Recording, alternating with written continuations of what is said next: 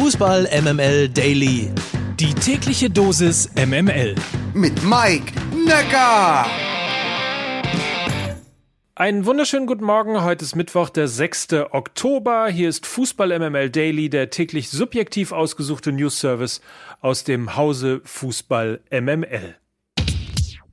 Real Madrid-Präsident Florentino Perez macht sich ja gern mal keine Freunde. Das ist ihm jetzt auch bei Paris Saint-Germain gelungen mit folgender Aussage. Im Januar werden wir Neuigkeiten zu Mbappé haben. Um dann noch konkreter zu werden, hoffte er, Zitat, dass wir es bis zum 1. Januar geregelt haben. Bei PSG fand man das so semi, würde ich mal sagen. Sportdirektor Leonardo vermisst vor allem Respekt gegenüber Spieler und Verein. Der L'Equipe sagte Leonardo, im Verlauf einer Woche spricht erst ein Spieler von Real Madrid, dann der Trainer und jetzt der Präsident über Kilian, als wäre er schon einer von ihnen.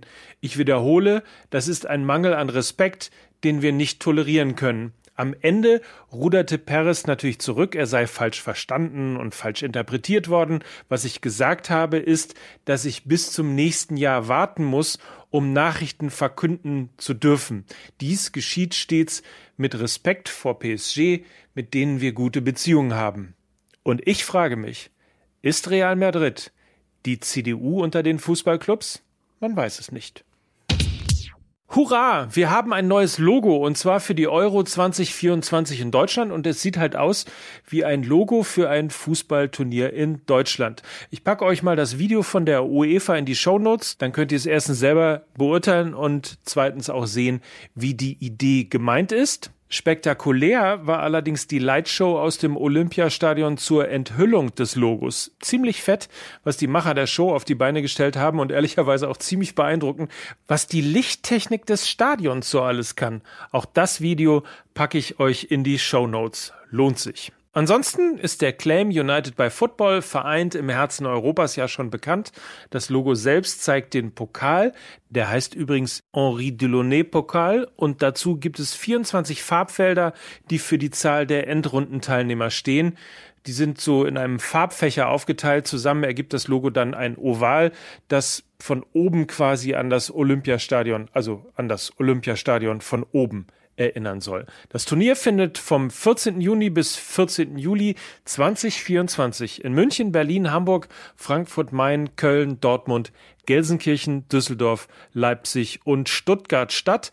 Der Finalort ist noch nicht bekannt. Die Endrundenauslosung findet im Dezember 2023 in der Elbphilharmonie in Hamburg statt. Immer mehr Stadien dürfen wieder die volle Kapazität an Zuschauern zulassen. Gestern hatte die bayerische Staatsregierung ja beschlossen, dass unter Anwendung von 2G oder 3G Plus, also mit PCR-Test, die Allianz Arena wieder voll gefüllt werden darf. Nun kann auch Borussia Dortmund nachziehen. 100 Prozent Sitzplätze und 50 Prozent Stehplätze bei 3G. Das macht zusammen 67.028 Zuschauer. Es normalisiert sich also so langsam alles wieder und das ist auch gut so. So, und dann schauen wir nochmal in das, was wir bei Fußball MML möglicherweise auch noch zu verkünden haben. Wir nehmen nämlich weiterhin Bewerbungen an für die Praktikumsstelle hier bei Fußball MML, genauer gesagt in der MML GmbH. Wenn ihr also Lust habt, euch zu bewerben, dann schaut mal unter omr.com. Außerdem die bestellten und signierten Zeitlupen von Lukas Vogelsang, die wurden bereits versandt, die sind auf dem Weg. Und Nachholspiel, unsere Freunde vom Nachholspiel, freut euch drauf. Teil 2 vom großen Thomas Bräuch Interview. Dieses Mal geht es um seine Zeit vor Australien zwischen Hoffnungsträger und Regionalliga Acker zwischen Advokat und Avantgarde. Thomas Bräuch im Nachholspiel, unserem Fußball-MML-Partner-Podcast. Hört mal rein, wenn ihr Lust habt. Das war's. Morgen hören wir uns wieder. Dann gibt's eine neue Folge MML Daily. Bis dahin, habt einen feinen Tag. Mike Nöcker für Fußball MML.